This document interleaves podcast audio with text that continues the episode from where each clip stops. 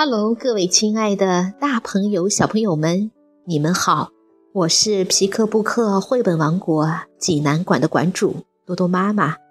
每天一个好听的绘本故事，送给爱听故事的你。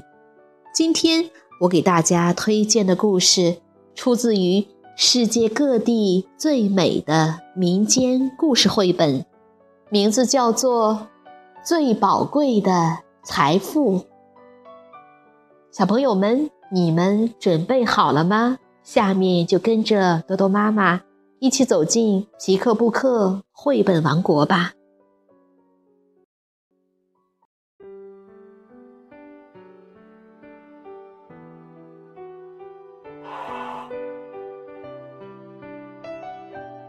最宝贵的财富。这个故事来自马达加斯加、保加利亚阿尔巴伊万诺维奇莱尔文，法国罗伯特吉罗文，法国夏洛蒂加斯托图，未来出版社出版。在辽阔的非洲海岸边的马达加斯加岛上。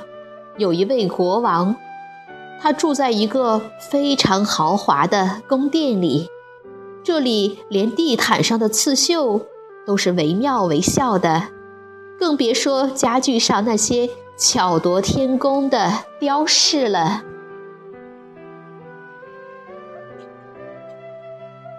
在王国的一个村子里，住着一位能歌善舞的农民，他的这些技艺。是以前他的爷爷和爸爸在平日里唱歌跳舞时，他偷偷学到的。一天，他生病了，而且很严重。但幸好他还有时间把技艺传授给他的儿子。那些平日请他为宴会唱歌助兴的村民们，也和他儿子一起学了起来。作为回报，村民们给了他一些粮食。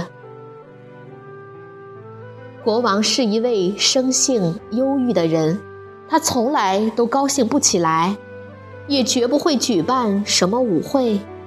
他唯一的爱好，也许就是收集金银财宝及其他的财富吧。这些年来，他一直派官兵去城乡征税。这些官兵到了卖鞋人的铺子里，就会在铺子里翻箱倒柜的找，把最漂亮的鞋拿走；到了布商的店铺里，就会把最奢华的布料拿走；到了裁缝铺里，就会把裁缝做的最华丽的衣服拿走；到了金银匠的店铺里。就会把打造的最完美的首饰拿走，而到了农民家里，就会拿走一袋袋金灿灿的谷子，拉走最肥的那头牛。当征税的官兵到这位生病的农民家里时，农民一点粮食也没有，因为他已经病得不能下地干活了，而他的儿子还小。还不能独自承担起繁重的农活，于是征税的官兵对他说：“你应该知道不交税的后果吧？只有死路一条。”这位农民好生恳求，并向官兵们讲了自己的病情，甚至承诺来年交双倍的税，但官兵们却怎么也不肯让步。这时，农民的儿子说道：“父亲不必劳神伤身，我有一件无价之宝要献给国王。”官兵呵斥道：“把你的宝贝拿出来！”“不行，这是我给国王的一个惊喜，只有他才能享有。”“好吧，你明天就进宫，把宝贝献给国王。”如果你撒谎，到时候什么都拿不出来，那你和你的父亲都将被处死。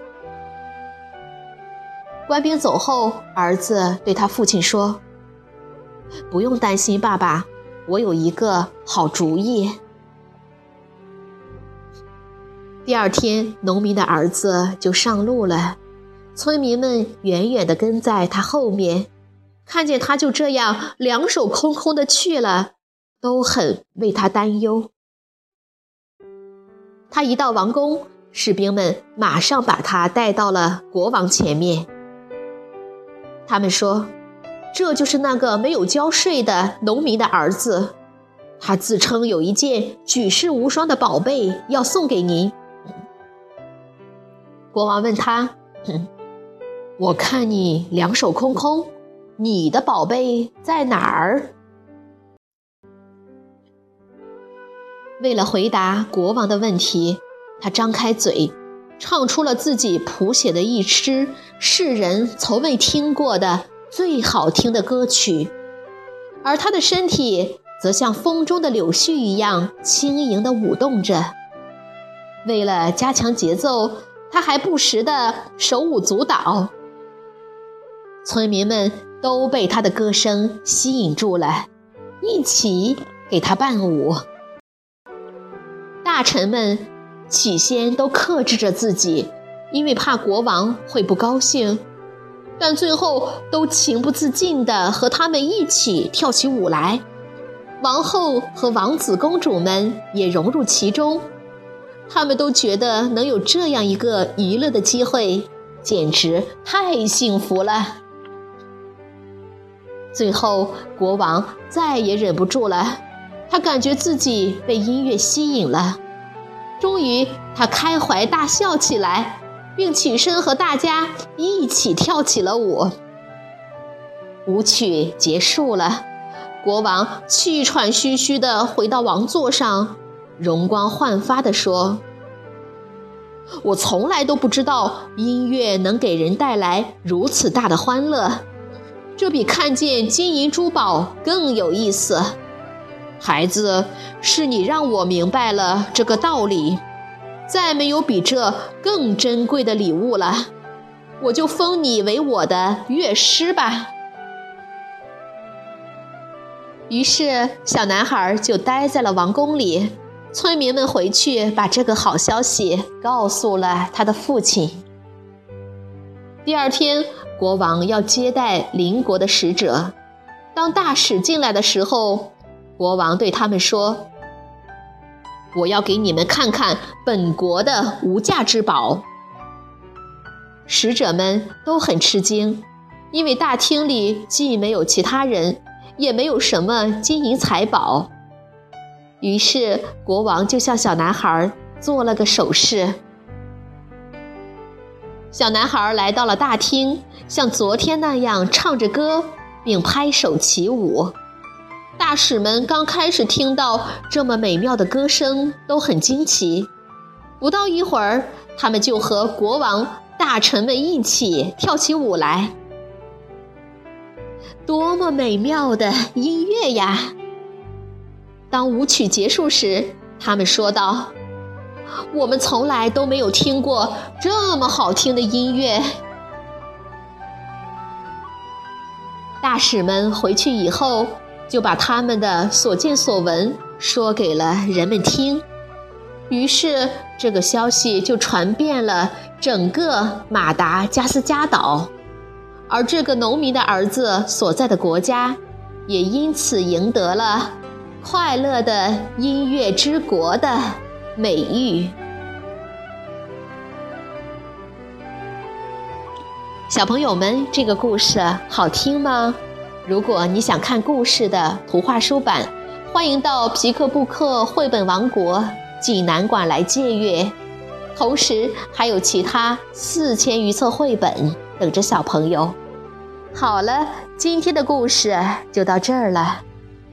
我们明天再见。